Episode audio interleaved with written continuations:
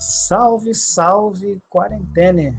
Mais um episódio. Nós sobrevivemos. Os alienígenas não voltaram, mas a gente conseguiu gravar mais alguma coisa. Muito bom, muito bom estar por aqui. Vamos ver o que, que a gente faz nesse segundo episódio. Continuamos de quarentena, apesar das pessoas da academia continuarem me mandando mensagem no WhatsApp dizendo que a academia reinaugurou na sexta-feira, né? E eles querem que a gente volte. Pois é. é aí, aí a gente não quer pagar para ver, né? Porque o, o, o, a gente nunca vai saber se o Covid foi ou não foi tão letal por causa do, do confinamento. A gente tem aí o, que a ciência diz, que eu acredito, que eu confio muito, que a medicina diz, mas as pessoas vão falar assim: ah, viu, nem morreu tanta gente. É, mas se tivesse liberado, você pode ter certeza que seria catastrófico. A gente nunca vai ter uma confirmação, nunca vai aparecer um anjo assim dizendo parabéns pelo isolamento, vocês deixaram de morrer. Não vai ter isso, né? Infelizmente não, não vai ter como saber. A gente presume, né? E como você disse, eu também prefiro me manter no, no, no isolamento.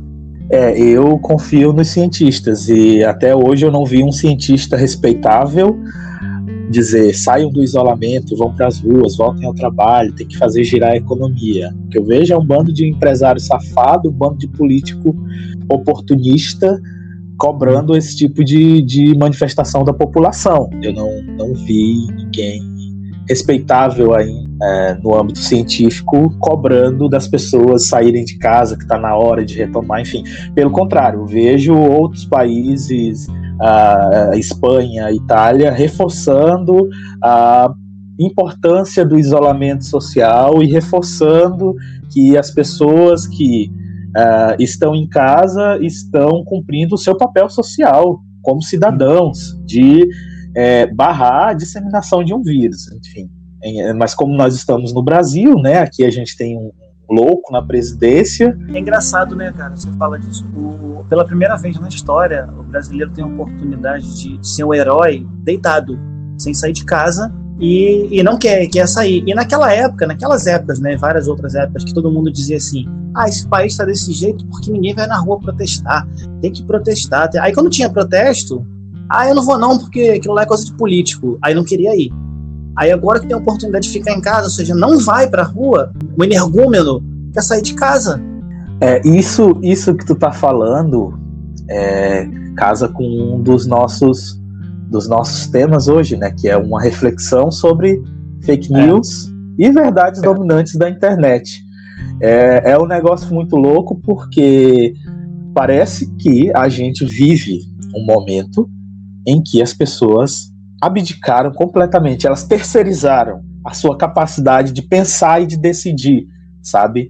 É, eu tenho uma amiga que ela sempre fala que os adultos estão infantilizados, eles precisam que as pessoas decidam, que alguém elabore um tutorial, que alguém diga para eles que é assim que se deve fazer, que é assim que se deve pensar, que é assim que se deve agir, e é muito perigoso quando você terceiriza a responsabilidade pelos seus próprios atos, pelas suas próprias emoções, pelas decisões que você vai tomar, né? Mas o, isso aí não é, não é privilégio da internet, não, tá? É, vou, vou, pegar um gancho do que você está falando, porque as pessoas já vêm com a preguiça de pensar, de, de duvidar, de questionar desde a da televisão. Eu vou te dar um exemplo baseado na, na, na minha profissão e na, na, nas doutrinas que a gente conhece sobre direito, principalmente nesses casos de crimes famosos não estou dizendo que as pessoas que cometeram crimes são inocentes, não são, mas esses casos, os casos de grande repercussão, né, é, é, os juristas já vêm criticando isso da atuação da imprensa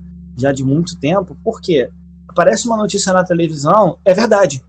Por exemplo, ah, fulano uhum. foi preso. Aí você fala assim, fulano foi preso, pronto, é bandido. Não há um filtro, não, não, não a pessoa não tem um trabalho de tudo bem que ele foi preso. Tá, e aí, vamos dar o benefício da dúvida, não pela defesa do sujeito em si, mas por pensar que, mas já ouviram ele? É, o que, que aconteceu? E, e também uh, uh, pode acontecer comigo, de repente, porque se eu hoje estou dando uma grande credibilidade a um órgão de comunicação, como se ele fosse a verdade absoluta, e aí volta ao que você disse de verdade dominante, então eu estou permitindo que esse órgão de comunicação pode fazer qualquer coisa. Tudo que ele disser é uma verdade absoluta. Então amanhã a vítima pode ser eu, posso ser eu, né? posso estar lá no, uhum. no, no, no lugar daquela pessoa que agora eu estou criticando. É porque isso está ligado ao fato de que as pessoas gostam muito de fazer esses julgamentos, essas questões de, de crime de repercussão intrigam muitas pessoas, né? No geral, o ser humano tem essa capacidade, essa vontade de tomar conta da vida dos outros, que começa nas janelas da, das vizinhanças e vai parar no Big Brother, inclusive, né? Então, aí, a, a, a, não, não criticando, o problema de quem quer ver, isso aí não, não tem nada com isso, tá lá é porque faz sucesso. Mas o, o fato é que já, já é do ser humano, né? Querer saber da vida dos outros, querer, querer julgar, querer discutir, virar tema em casa, virar tema no bar, virar tema na, na, na escola, na universidade, falar daquele caso famoso e já formar as próprias teorias. Todo mundo tem uma teoria da conspiração, todo mundo é médico agora nessa época, mas normalmente todo mundo é técnico de futebol, normalmente todo mundo é, é, é jurista, é deputado, tem a solução para tudo, mas não tem para a própria vida. Parece até coach, mas não é sobre isso que a gente vai falar agora. Isso que tu, tu fala é interessante porque eu, eu pesquiso jornalismo, né? E nos últimos anos a gente tem se deparado com um fenômeno que não é novo, né? Mas que ganha bastante força uh, nos últimos cinco anos, mais ou menos, que é o das fake news. E a gente tem uma dificuldade, inclusive, de definir o que é fake news, o que caracteriza uma fake news. E tem uma corrente de pesquisadores que eles não não defendem o termo fake news. Eles preferem utilizar o termo notícia fraudulenta. Porque a fake news viria do, do, do inglês, né? News seria notícia, uh, e fake seria falsa, mas o termo notícia, ele é, filosoficamente, né, para as pessoas que pesquisam, que são da área da comunicação, do jornalismo, enfim, ele está imbuído com uma, um, um de verdade, né? Então, assim, você vai acreditar que uma notícia, ela reporta um fato que é, é verossimilhante, é um fato que é uma construção a partir de um acontecimento que é real. Então, a palavra notícia, ela já carrega uma construção semântica que se liga a questões de verdade, né? Aí a gente entra num, numa seara da filosofia que é sobre verdade, verdade absoluta, será que realmente existe uma verdade? Não é isso que a gente quer discutir aqui. Mas quando a gente pensa nessas notícias que acabam decidindo uma eleição, não vamos dizer de quem, mas nós temos, né, certos políticos que vencem uma eleição com que vence uma eleição com fake news, com robôs do Twitter, enfim. Quando a gente pensa né, na, na, na, forma como as notícias, que teoricamente são construídas a partir de algo factível, né, é, são usadas de forma criminosa para influenciar as pessoas, é, é, tem, tem muitos pesquisadores da área que eles preferem utilizar o termo notícia fraudulenta, porque na verdade é uma fraude, porque você usa de um discurso que é de uma estrutura, né, que é a estrutura de uma notícia. A notícia ela tem uma estrutura padrão, com lead, abertura, enfim, título. Você reconhece uma notícia quando você vê uma notícia. É diferente de você ler uma crônica, é diferente de você ler uma poesia. Você sabe que uma notícia é uma notícia porque ela tem a estrutura de uma notícia. Então,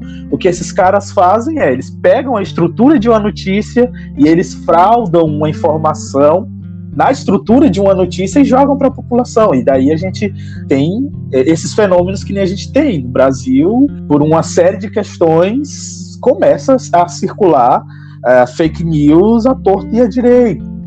É, é, eu acho que a responsabilidade é maior no caso da notícia é, que circula, por exemplo, na televisão, como a gente falou no início da conversa. Uhum. É, a, a, a, pessoa que está em casa, ela acredita na credibilidade do jornalista. Ponto. Em primeiro lugar.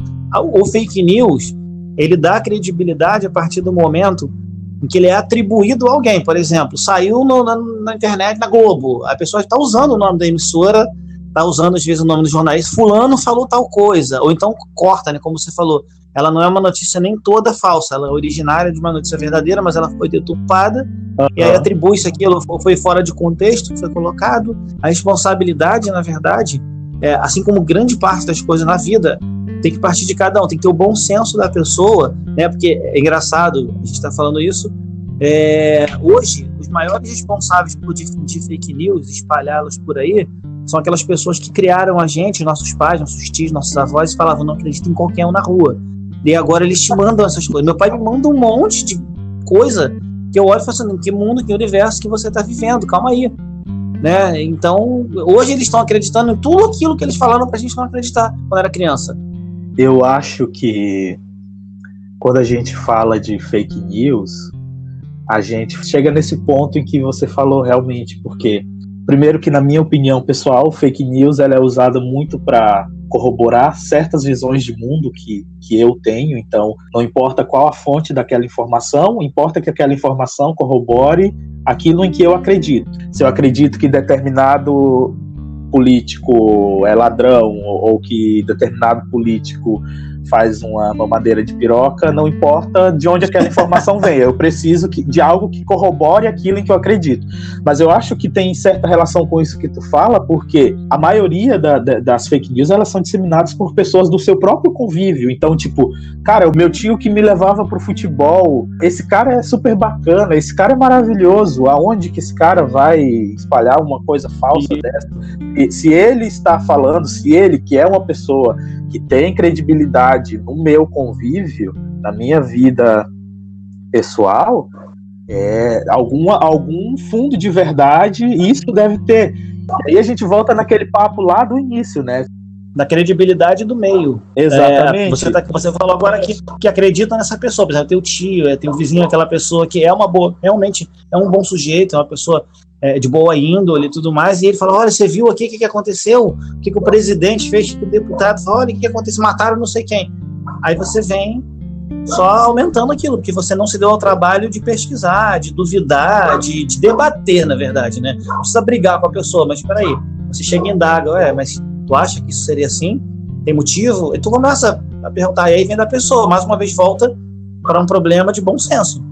É, a gente sempre a gente sempre retorna naquele primeiro ponto, né? A forma como nós estamos condicionados a, a não pensar. Tem uma música da Nelly Furtado que eu acho muito boa, inclusive não sei por onde anda Nelly Furtado, mas foi muito bom o momento em que ela esteve no auge. Uh, eu lembro que ela tinha uma música que dizia assim: é, menos saber, menos sofrer. Quanto menos eu sei, menos eu sofro. E, e eu acho que as pessoas estão nessa vibe de que menos saber é menos sofrer. E deveria ser o contrário. Quanto mais eu sei, mais eu me emancipo e menos eu sofro. Só que a gente está numa vibe tão louca, num momento tão estranho, em que uh, ah, para tudo existe um expert. Enfim, a gente vai terceirizando esse negócio. Então, não saber é equivalente a não sofrer. Então, eu, eu não sei de nada, eu não decido nada. Deixa que aquele cara pense por mim. Mas essa música, por exemplo, que tu citou, acho que ela quer dizer, a reflexão dela quer dizer outra coisa. Por exemplo, você que é jornalista, eu que me formei em direito, é, hoje eu fico pensando assim, até comento aqui em casa às vezes, por que, que eu fui me formar em direito? Porque é, eu vejo eu, eu, vejo coisas que se dizem na televisão, que se dizem aí na, nas rodas de conversa, aí você até, até pensa em, em, debater, né? E você, não, não vou perder meu tempo. Só que você se arrepende em conhecer, porque quando você não conhece, a ignorância te perdoa. O problema é quando você conhece, aí você se sente culpado. É, eu acredito que hoje quem esteja sofrendo muito com isso são os profissionais da área de medicina, de infectologia, porque o cara está assim, é, é, a minha realidade, hoje numa dimensão maior, o pior é que eu sei e de repente não posso fazer nada. É, é como o aquele infectologista que foi, né, que foi até no Roda Viva, enfim, e depois o cara foi rechaçado, né, criticado, né, na, na internet, as pessoas cara, eu não estou fazendo nada novo, eu estou aplicando um, uma projeção que é internacional aos indicadores brasileiros. E se isso vai dar um resultado ruim, como a gente tem visto que realmente a projeção do Brasil não é boa, a gente vai viver uma situação semelhante à situação da Espanha com relação ao Covid, não é culpa da pessoa que está informando. É como se você quisesse culpar o carteiro pela mensagem, não é? A culpa é de uma situação macro que nós estamos vivendo, enfim. Porque teve um, um certo sujeito aí no, no, no, Twitter que foi questionar é isso quando ele foi quando ele falou, né? O cara falou assim: "Ah, mas é fácil para ele falar, né? Sem ouvir a outra parte". Aí alguém foi lá com um comentário brilhante e disse assim: ah, a outra parte seria o coronavírus. Você vai entrevistar o coronavírus, é isso? Para poder refutar o que o cara está dizendo? Começou assim: o Dicas Anticoach colocou no, na página que a Janaína Pascoal mencionou assim: ó, excelente entrevista do biólogo Átila Lamarino à Roda Viva, perspectiva eminentemente técnica, nada de revelação política e tal. Aí um sujeito comenta assim: é, o nome do cara é Danilo Exposto, né? Não é à toa que passou vergonha. O sobrenome dele já expõe. É, ele diz assim: curiosamente, ele só possui uma fonte de pesquisa. Roda Viva precisa ouvir o outro lado também. Isso seria imparcialidade e saudável. Aí vem o herói do comentário. É, o herói é um sujeito chamado Moak. Ele diz assim: que outro lado, porra? Vai chamar o coronavírus para responder pergunta? Genial, né? esse, esse outro comentário. E aí? E o que, que a gente faz com tudo isso, né? Eu tenho lido um pouco. Eu gosto muito do Humberto Eco, é um filósofo italiano. Sim, eu li o livro dele em um dia, o, um sobre... o número zero. Eu li esse livro num dia. Isso, esse livro é maravilhoso, é o que eu tô lendo agora. Então não vou dar é. spoiler, não vou contar para você. E, e, eu lembrei daquela frase que é maravilhosa dele, que diz que as redes sociais deram voz a uma legião de imbecis. E geralmente a gente fica nessa primeira parte da frase, né? E aí, a, a, a, o que ele continua a dizer é que essas pessoas sempre existiram. Não é nada novo, elas sempre existiram. Antigamente estavam, estavam reduzidas as, as rodas de conversa, a mesa do bar, enfim, sem causar maiores danos à população. E aí o que eu acho interessante é pensar nessa, né, nessa coisa do dano que essas pessoas têm causado à população. Não é, não é que elas não causassem é, dano, não. É, não é que elas não causassem dano. Elas, elas viviam em, em microcosmos. Por exemplo, um grupo pequeno aqui no teu bairro é. fazia isso. Aí aquele grupinho pequeno próximo acreditava. Aí o outro lá, não sei aonde, também tinha um pensamento parecido. Porque é, foi como ele falou, hoje eles têm voz porque é a facilidade. Você imagina se eu quisesse difundir um fake news na época do Império. Morreu o imperador, bota numa carta, três meses depois ela chega para você. Não tem como, né? É, o interessante de, de pensar isso é que hoje, como que você vai combater, por exemplo, um certo um certo médico que diz ter formação em psiquiatria e não tem registro específico para psiquiatria, que tem, sei lá, um milhão de seguidores, basicamente, não sei quantos mil, quantos mil seguidores, mas como que você vai contestar com um cara desse? Porque ele já tem uma legião de pessoas. Para eles, aquele cara é um guru. Mas aí é, é um negócio muito é louco. agora que a gente entra no, no, no primeiro. Quer ver só uma coisa? É, se eu disser para você assim, Olha só, cara, é, tu sabe que, pô, eu vi é, uma pesquisa que se você passar aí cinco minutos aí é, é com o seu animal de estimação todo dia, no meu caso eu tenho gatos e tal, se você passar ali cinco minutos com ele, a tua imunidade aumenta em até 60%, e, e, e tem casos até que isso causou a cura do, de, de, doenças graves. Tu já ouviu falar disso? Não, mas já que tu tá falando... Então, tá. mas eu acabei de inventar isso. Porque eu não sei nem se existe uma pesquisa nesse sentido, mas o que que acontece? É, porque aí onde eu estou querendo chegar, eu digo isso para uma pessoa assim despretensiosamente, porque até porque, pá, você ficar com gato, com cachorro, tanto faz, daí se eu tenho, eu já fico mesmo, não vou deixar de ficar, eu não vou passar a ficar mais por causa dessa informação. Mas aí você acredita, como você falou, pela credibilidade de quem está te passando. Segundo, pela autoridade da pessoa que fala. Não é autoridade de, de ter é, nome, não, autoridade no sentido de porte, de imposição, de jeito de estar falando.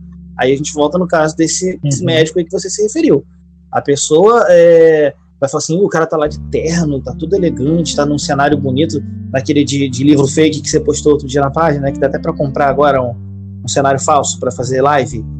O cara cria toda uma circunstância para poder ter autoridade, igual quem já viu aquele filme Vips, né, do documentário Vips do, do, do Wagner, o filme foi com Wagner Moura, mas o documentário não, e o cara tinha, ele enganou todo mundo passando pelo dono da Gol, filho do dono da Gol, mas porque ele tinha porte, ele teve atitude, aí esse sujeito, ele tem atitude, ele chega falando firme, o que eu costumo dizer para as pessoas que, que já trabalharam comigo, para quem tem a oportunidade de conversar comigo na minha área de trabalho, eu digo o seguinte, às vezes, você está contando uma mentira, mas com tanta autoridade que a outra pessoa está acreditando. E às vezes você está falando a verdade, mas está gaguejando, está demonstrando insegurança porque está tímido ou está nervoso, e não vão acreditar em você.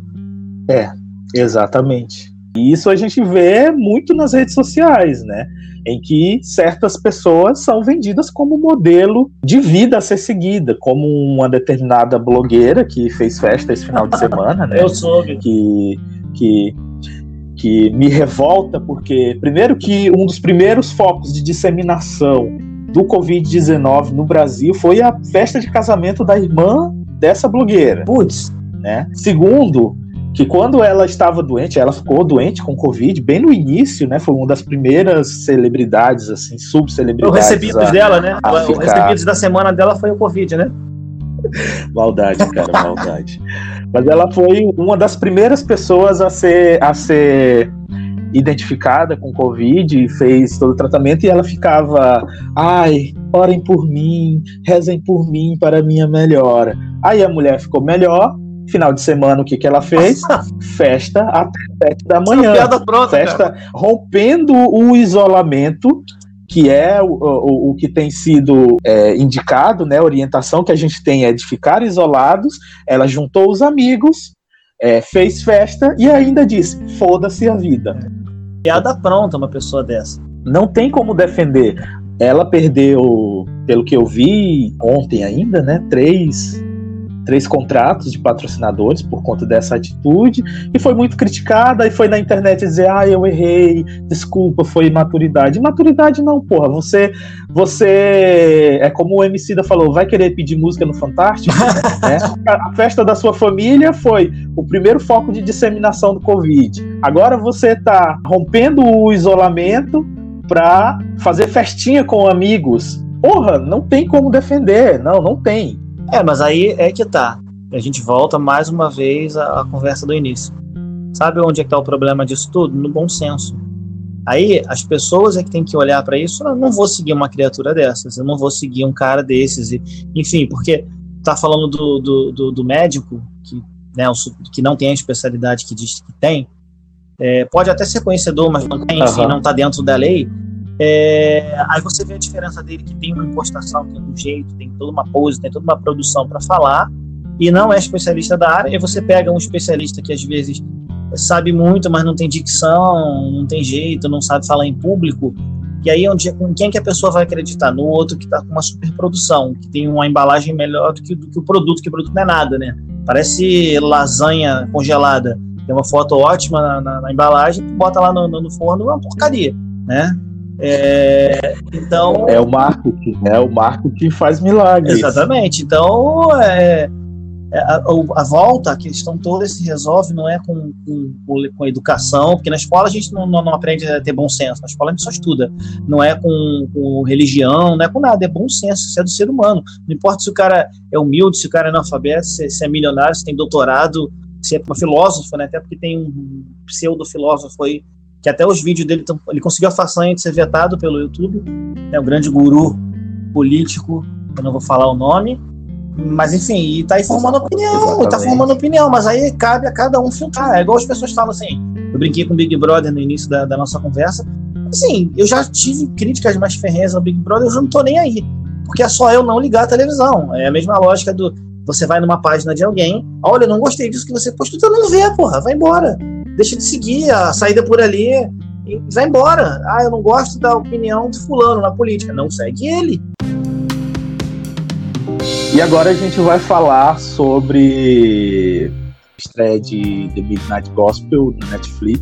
Estreou no dia 20 e é uma das melhores animações que eu já vi na não minha conta, vida. Não eu, conta, eu gosto Não conta porque você muito, começou, muito. você me indicou, eu comecei a ver, ainda tá faltando ver o último episódio. Cuidado com spoiler, hein? Não, não vou dar spoiler.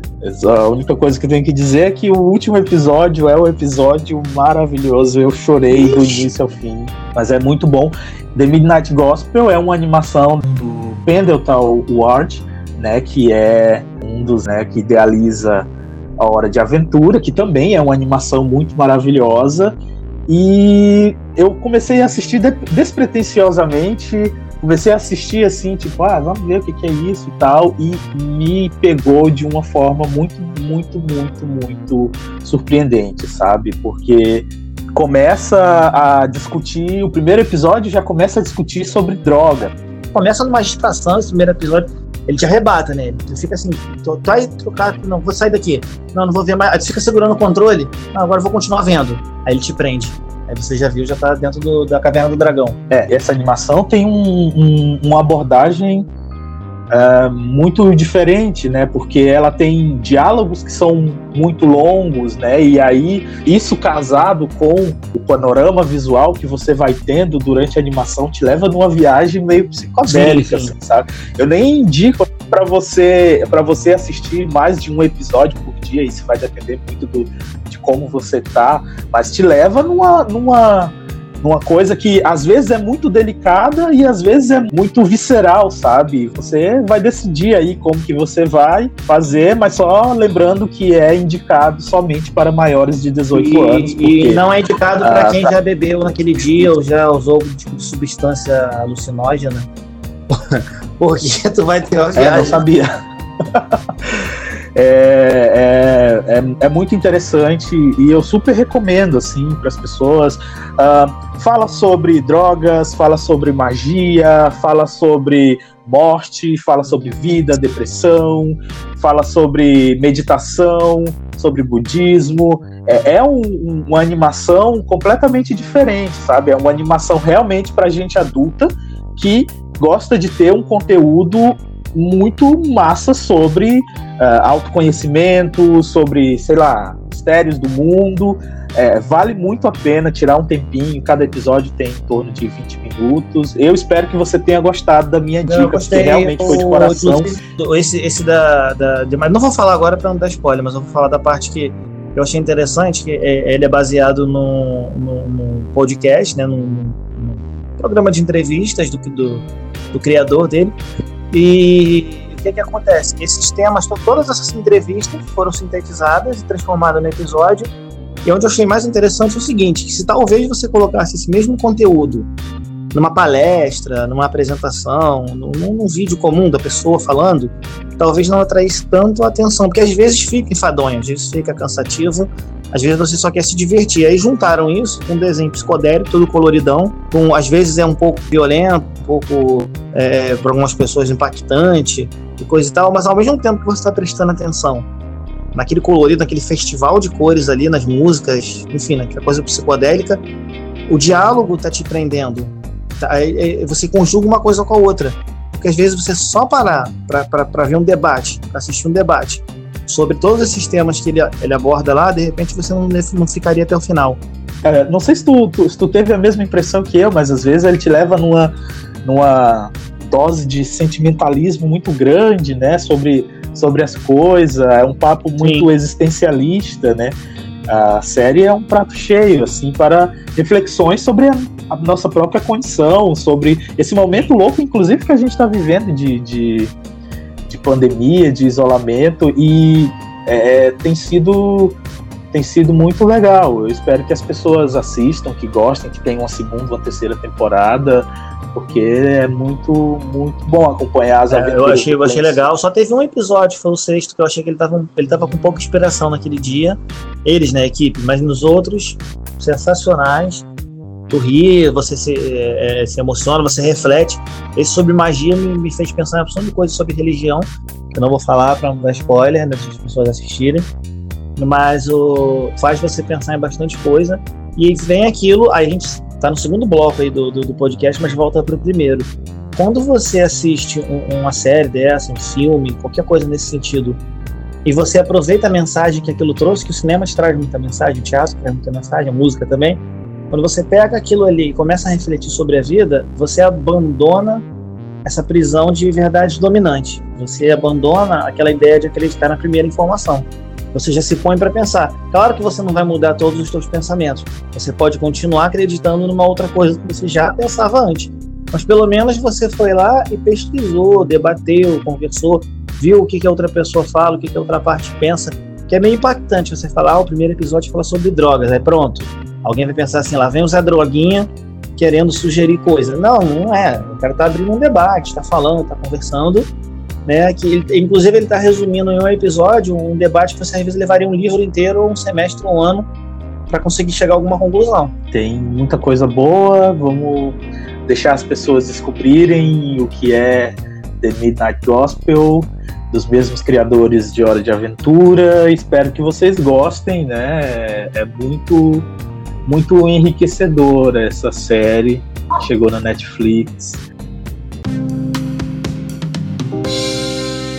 Nessa terceira parte do podcast, então a gente vai para perguntas originadas lá na página Coach Nem a Gente, a gente teve várias perguntas lá, mas teve uma pergunta que me chamou a atenção, e como você é advogado, Rafa, eu acho que seria interessante uma, uma visão de alguém que trabalha no âmbito jurídico responder. O Tiago VS pergunta assim: uma melhoria na legislação para após lato senso acabaria com a farsa dos coaches? E Olha, o que, que, você acha? Poderia ser um avanço, mas eu acho que não resolveria. Eu vou te dizer por quê. É... O que, que acontece? Você mesmo citou no início do, do, do episódio o, o, acontecimento aí do médico, que é sim médico, mas não é um médico da especialidade que diz que é e está atuando e está aí com, com, com, milhares de seguidores, e é influenciador, é formador de opinião, né? Eu não, eu não, de repente ele é até bom na psiquiatria, mas a gente tem que cumprir a lei. Lógico que ele só vai poder dizer que é daquela especialidade quando ele tiver realmente o registro. Isso é uma questão de cumprir a lei, que não é nada de absurdo. Era só ele se especializar lá, não sei como é que fala o termo, mas enfim, seria isso. Então não evitaria o fato de existir uma melhoria no, no, na pós-graduação ou nos cursos de mestrado, seja lá o que for, não melhoraria. Melhoraria se fosse o seguinte: se a profissão de coach fosse regulamentada, assim como as profissões aí hoje em dia são regulamentadas, é, é, de, tem a ordem dos músicos, tem a ordem dos advogados, conselho dos contadores, dos administradores, de medicina. Se é regulamentado, também não vai evitar que o sujeito seja um, um trabalhe de forma ilegal, mas se ele fizer, ele pode ser denunciado. Você pode ter como denunciar e ele incorre no crime de exercício legal da profissão. Hoje, a gente não tem como dizer que um coach que está destruindo a vida de alguém, por exemplo, né, que está dando várias informações equivocadas, induzindo pessoas, às vezes, a abandonar tratamento médico, enfim, há inúmeras coisas, você não pode dizer que ele está exercendo ilegalmente uma profissão que não é regulamentada. Então, ela teria que ter regulamentação por lei, aí a lei seria interessante.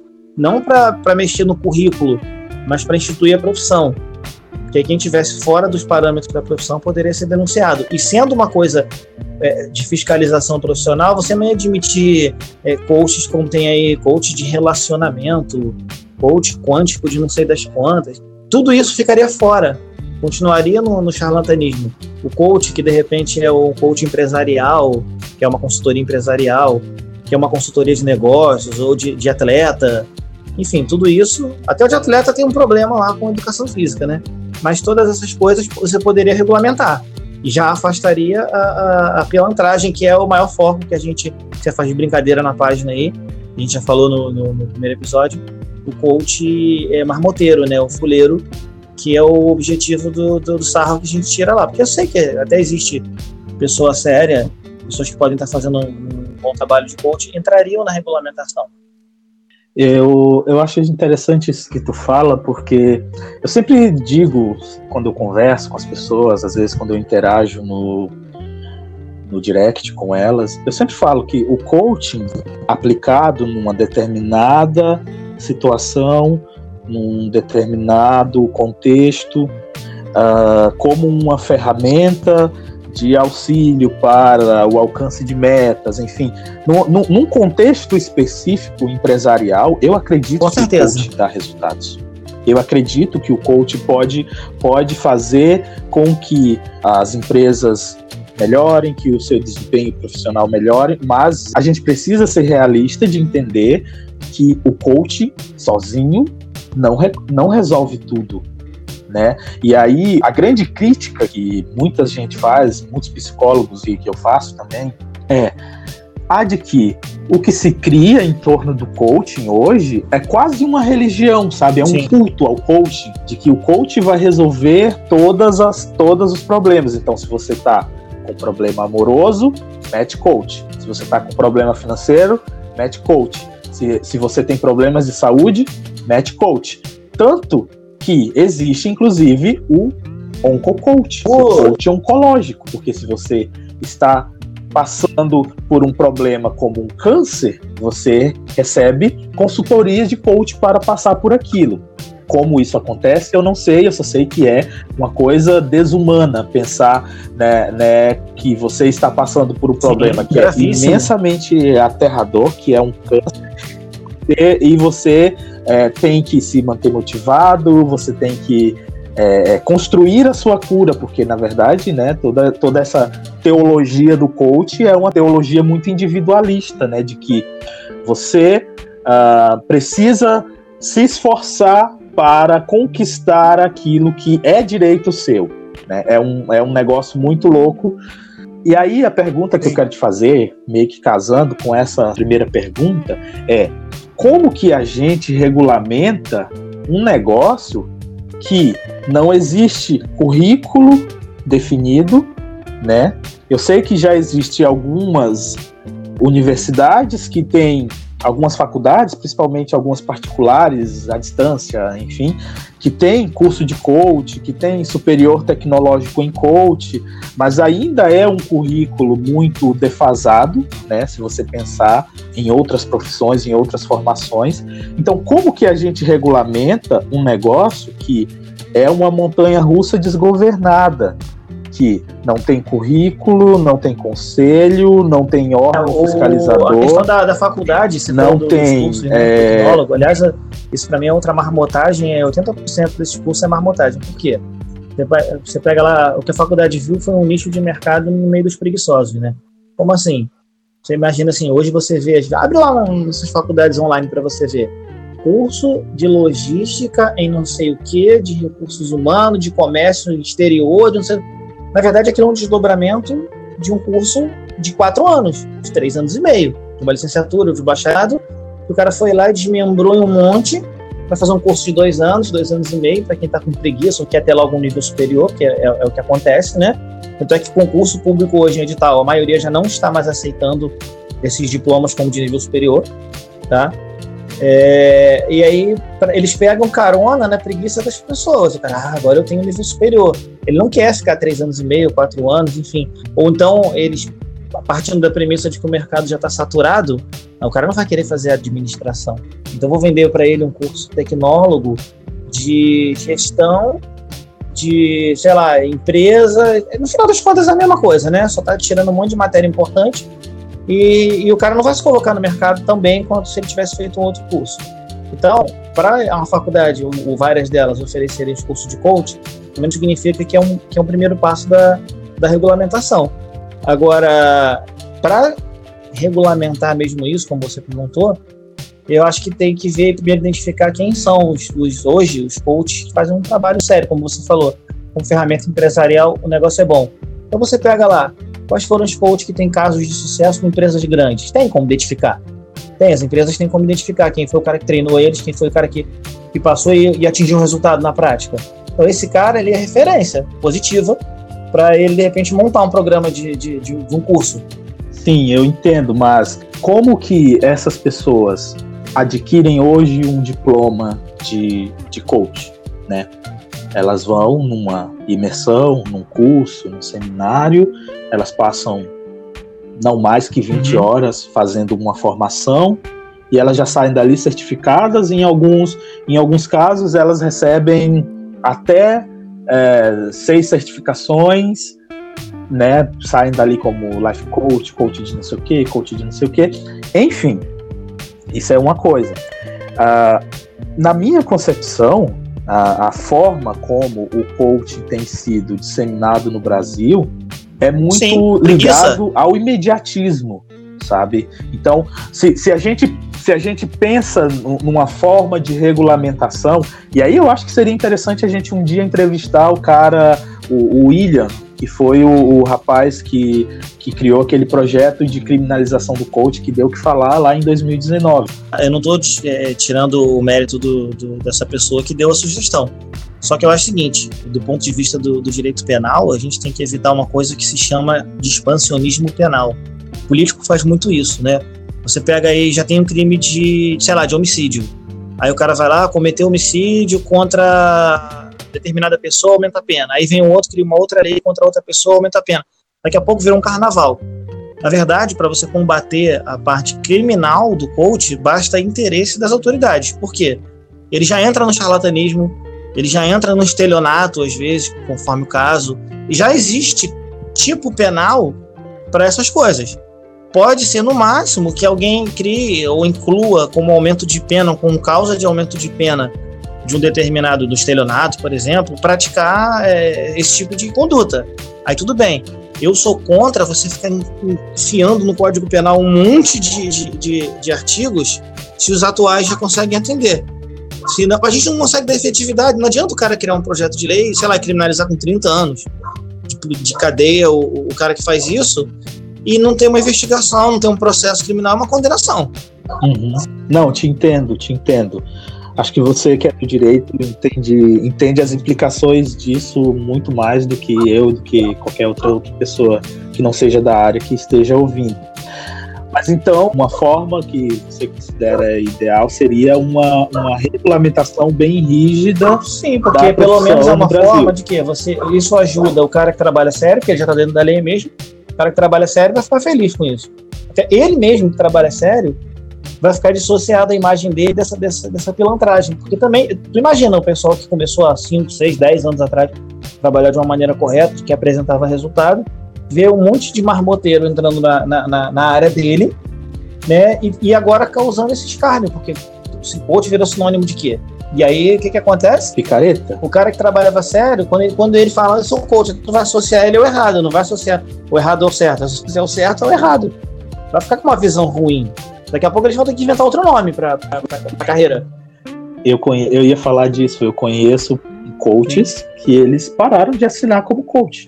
Trabalharam ali de 2005, 2005 até 2013, mais ou menos, 2014, como coach, e depois, quando esse negócio começou a, a pipocar aí como a profissão sensação do verão. Mas eu acho até que tu podia. Eles pararam de assinar podia coach, eles atendem como consultor, como aconselhamento. Podia aproveitar a página e de repente até abrir um espaço para um, um cara sério desses falarem. O que, que tu acha? Já fiz, inclusive, já fiz. Tem um, o, o Natan, que é um Nathan Osp, que é um professor. Eu acho que ele é de Curitiba, não lembro. Legal. Mas no ano passado a gente fez live juntos ali na página e ele, ele defende coach, defende a regulamentação e a gente já fez live juntos. Foi bem legal, sabe? Bem interessante. Uh, mas uh, ele não é, ele não é o, o perfil majoritário das pessoas que estão nessa profissão. Se tu for olhar, a gente, a gente, relaciona esses profissionais, a gente pensa que cara massa, mas se você for olhar a maioria, a maioria é o picaretão que está lá pagando de coach quântico, que está lá a, a, a, sendo coach de relacionamentos, que está lá te ajudando a você diminuir o seu mundinho para caber no mundo de um homem ou de uma mulher que, que você queira, ou que está lá é, dando dica de finanças, sabendo que ele não tem nenhum um Celta 2009 para chegar até onde você. Enfim, eu, eu, falo Celta 2009 que o meu carro era um Celta 2009, a gente teve que vender, infelizmente, mas era maravilhoso. É, mas é um negócio muito louco, porque é, esse mercado é um mercado que qualquer pessoa com qualquer formação, a qualquer tempo, pode se autodenominar um coach. Você saiu dessa, de, dessa transmissão, você pode dizer que você é coach de qualquer coisa. Porque não existe ninguém não, que vai dizer que falar, você não é uma coach, coisa. É a questão sabe? de, de é um aí negócio... vem uma questão de por isso que os caras sérios tinham também que, que, promover de repente até campanhas de conscientização. Por quê? Como tu falou bem, bem mais antes aí. É, ah, você vai lá num, você pega um certificado lá no, curso, numa, numa palestra, lá, numa imersão de 20 horas, você, até, você sai até com seis certificados. Se eu abrir o Canva aqui, que é um aplicativo de edição de, de, de imagem, de, de, coisas que a gente usa para rede social, eu faço um certificado com teu nome sobre qualquer curso que você quiser. A gente manda para gráfica ou faz numa impressora legal, você pendura isso num, numa sala, anuncia para todo mundo que você faz e volta aquela questão lá do início. Se você fizer isso com propriedade, com autoridade, vão acreditar. Então, ah, mas só vai falar o tempo todo disso? Sim, bom senso. E aí tem que ter uma campanha de informação porque o cara, para fazer isso, ele sendo sério, ele vai fazer isso com base numa ciência, numa disciplina. E, e, a ciência, ela tem premissas, ela tem postulados, ela tem coisas que se você conhece a estrutura e surge uma dúvida lá na frente, você volta nessa estrutura e fala, ah, mas não combina com, com o princípio da, da, da matéria. Então tá errado. Quando você, quando você consegue tornar isso em algo uhum. científico, você consegue estabelecer uma premissa melhor. Você até que trabalhando sério pode combater o cara que está errado. Porque você vai falar, não, você está fazendo isso errado porque está fora de, de acordo, não está de acordo, perdão, com os postulados da, da, da, matéria. Então, quando você regulamenta, transforma em disciplina é, é, é, e cuida disso, fiscaliza isso, fica mais fácil para você identificar. Porque você pegar, como você falou, ah, eu quero é coach de relacionamento, de não sei o quê, de, de, de oncologia, e o cara vai fazendo um monte de subespecialidade que não tem nem sentido, né? Que aí eu me lembro do, de, de, uma frase que eu vi uma vez, ela, ela meio bizarra no início, mas ela explica bem, que se você pegar um, um pouco de bosta, fizer uma bolinha e colocar granulado, ele não vai virar brigadeiro. Não adianta, você pode dizer que é e não vai virar. Então, o cara pegar isso para transformar em, em, em, ciência, em coisa séria, não vai ser nunca. A pessoa que está olhando aquilo é que tem que também ter um filtro. Assim, como é que o cara está dizendo para mim que se eu fizer um, um treinamento, um acompanhamento, uma consultoria com ele, eu vou ficar melhor do câncer? E o remédio? O cara que ficou lá estudando tantos anos para desenvolver um remédio, ele está fazendo o que no mundo? Eu acompanho a página no Instagram da Ordem dos Psicólogos de Portugal. E lá eles têm um pensamento bem diferente, né? Eles são, primeiro, eles são bem atuantes com relação ao coach, e segundo, que eles defendem que somente os psicólogos é que deveriam trabalhar com coach. Porque existem, inclusive, os psicólogos é, empresariais que trabalham no contexto institucional e que, na militância que eles fazem lá em Portugal, é a de que somente os psicólogos poderiam trabalhar com tá ferramentas tá de desenvolvimento humano para ter é, segurança e para ter qualidade nesse atendimento que é prestado. E eu acho a ideia maravilhosa. Eu não sei se se aplicaria ao contexto brasileiro. Acaba sendo até mais simples, bem lembrado, você falou, porque é, a profissão de, de, psicólogo com certeza era regulamentada em lei. É, eu, eu, eu, e aí você pega lá a legislação que autoriza, por exemplo, eu vou tirar uhum. pelo, pelo, pelo estatuto da OAB. O advogado está escrito lá na lei, uma lei federal. Assim, advogado é isso, isso, aquilo. Podem exercer. Quem se formou em direito. Assim, o cara já bota na lei. Se você vai lá e altera a lei que, que concedeu ao psicólogo a, o direito de exercer a profissão dentro daqueles limites, ele vai dizer: olha, inclui-se na atividade exclusiva, privativa do, do, do, do, psicólogo as atividades de coach, de consultoria ou assemelhados. Pronto. Aí você já regulamentou sem fazer um estardalhaço danado. Só alterou uma lei que já existe. Você acrescentou, aproveitou a novidade, né? porque isso tudo já é desdobramento de psicologia, como se falou. A empresa que é, um, que é uma melhoria na equipe. É o psicólogo que vai aplicar métodos da psicologia ao meio, ao ambiente empresarial. Ah, o time de futebol. Porque se você olhar o esporte, também é o maior exemplo de coach, né? O, o, o técnico, o treinador que faz aquela preleção no início, ele está motivando o, o, elenco dele durante os treinamentos, durante todo o desenvolvimento do, do trabalho, ele está motivando a equipe dele. Às vezes ele chama alguém para dar essa palestra, ele mesmo faz. Né? É, daí a gente tem o exemplo até daquele filme do, do, do, Space Jam, né? que a água supostamente tinha alguma coisa que fazia eles jogarem melhor. Aquilo foi uma uhum. forma de motivar. Mas isso está mais atrelado ao psicólogo. O psicólogo aplica esses métodos a cada categoria que necessita. Estariam, então, o coach estaria usurpando uma profissão, uma função que já é de alguém que estudou. É, eles procuram hoje fazer uma campanha do ódio, de diminuir a importância de quem tem diploma. Eu bato muito nisso também, eu comento muito isso nessas páginas, porque há um movimento de diminuir a importância de quem tem diploma. Né? Ah, para que esse fulano consegue fazer, né? Para que, que eu vou pagar o mecânico se eu posso consertar meu carro pelo Google? E daí vai, né? Vou construir minha casa sem um engenheiro, porque tem aí o passo a passo no tutorial, no vídeo. E, e por aí vai.